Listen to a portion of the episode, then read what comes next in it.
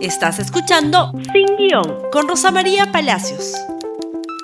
Muy buenos días amigos y bienvenidos a Sin Guión. Y hoy día vamos a hablar de las primeras 24 horas del gobierno de Manuel Merino, presidente, más no creo presidente constitucional.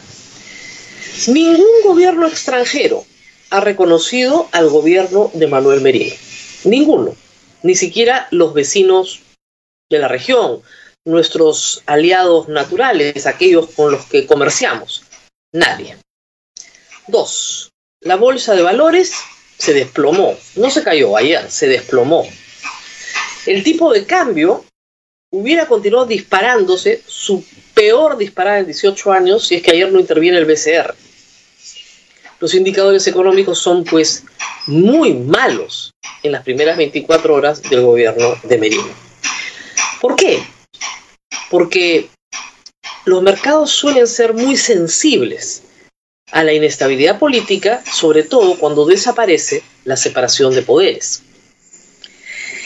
En el mundo académico, religioso, no hay nadie que apoye al señor Merino. El apoyo está en los que lo llevaron al poder dentro del Congreso. Universidades de prestigio, facultades de derecho, han explicado lo mismo que expliqué yo ayer en la mañana. La forma en la que la Constitución ha sido aplicada para destituir al presidente de la República es inconstitucional. Será aplicado el 117 al presidente de la República que no corresponde, porque no puede ser acusado durante su mandato. Muy bien. La calle levantada. La calle levantada ayer durante todo el día en Lima, en Arequipa, en Cusco, en Ayacucho, en Huancayo, en Trujillo. Hoy día se esperan marchas en todo el país. No hay una celebración por el triunfo del señor Merino. Él mismo lo reconoció en su discurso brevísimo ayer. No hay nada que celebrar. En eso estamos todos de acuerdo. Pero la calle anda muy molesta y la represión ha sido excesiva. Nadie quiere violencia, pero el derecho a estar en desacuerdo es un derecho constitucional. La gente puede salir a la calle y no estar de acuerdo en el golpe de Estado que ha perpetrado el Congreso. Tiene derecho a protestar. Ayer han gaseado, han repartido perdigones, varas. Hay gente con perdigones en la cara.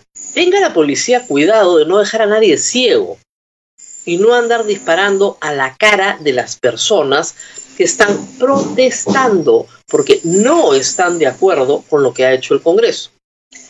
Y luego, finalmente, un gabinete que no existe. No hay ministro del Interior a quien reclamar. No hay responsabilidad política por los actos de la Policía Nacional en este momento. Amanecemos con la noticia, el trascendido, de que Antero Flores Arauz sería el nuevo presidente del Consejo de Ministros.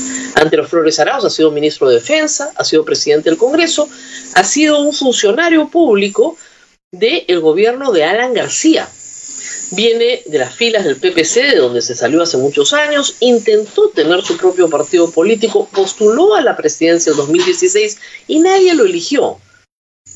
El problema con Antero Flores Arauz es que representa a un sector muy conservador de la política peruana, con todo derecho, porque tiene derecho a tener una posición, pero la coalición que ha llevado a Merino al poder no es una coalición donde esté representado lo más conservador de la política peruana, salvo el Fujimorismo. ¿Qué le puede parecer a varios de los socios del golpe Antero Flores Arauz? Porque hay que decir algo y porque estamos entrando en una etapa de anarquía. Los que han dado el golpe tenían un objetivo común, algo los une. ¿Qué los une? Sacar a Vizcarra. Vizcarra salió y dijo, me retiro a mi domicilio. Ya no está en la cancha, ya no está en el juego. Eso era lo que los unía por distintas razones, por muy distintas razones. El problema es que esas razones hoy van a ir a cobrarle ¿no es cierto?, a Merino su puesto. Y Merino no puede satisfacer a todas esas personas y mucho menos colocando a Antero Flores Araos. ¿Qué le puede parecer a Marco Arana, Antero Flores Araos? ¿Qué le puede parecer a Antauro Humala ante los Flores Araos o a Vega Antonio, socios de la conquista, ¿no es cierto?, de la, del poder. Estos socios de la conquista del poder están contentos con Antero Flores Araos, están contentos con un gabinete conservador. ¿Eso es lo que han buscado? ¿Eso es lo que querían? ¿Era tan importante sacar a Martos para poner a Antero Flores Araos? No, el señor Antauro Humala quiere que nos salgamos de la Corte Interamericana. E, igual que Marta Chávez. En eso sí coinciden algunos. El señor Marco Arana y el señor Humala quieren nueva constitución. Con el señor Antero Flores Arauz van a tener nueva constitución. Lo que Antero Flores Arauz sí le puede dar, por ejemplo, a Podemos son sus licencias universitarias que necesita, una reforma de la SUNEDU. Antero Flores Arauz y su estudio de abogados han tenido vinculación con Telesub y también han sido abogados de la Universidad Garcilaso La Vega, que no tuvo licencia. Por lo tanto, sí pueden ser simpáticos a la demolición de la SUNEDU. En eso sí, pero en eso no están todos de acuerdo tampoco. Acuña necesita sus filiales y eso es lo que está pidiendo para la Universidad Señor de Zipán pero tampoco está muy interesado en que tener tanta competencia cuando él ha gastado mucho mucha plata para obtener su licencia. Cuando los intereses son minúsculos, no suman. ¿Se dan cuenta? No suman a un proyecto.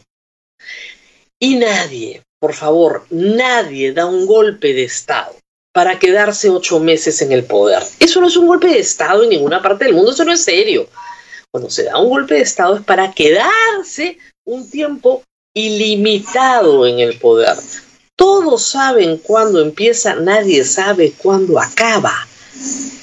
Merino puede dejar de ser presidente hoy, mañana, pasado mañana, y el Congreso puede poner a otro congresista que pueda manejar mejor los disímiles intereses de aquellos que querían sacar a Vizcarra. O puede declarar nulo todo lo actuado como lo propuso esta mañana el ex presidente del Consejo de Ministros Juan Jiménez de Mayor, y regresar a Vizcarra al poder al darse cuenta de que el Perú en este momento es ingobernable. Una frase de la congresista Cecilia García creo que grafica bien el momento.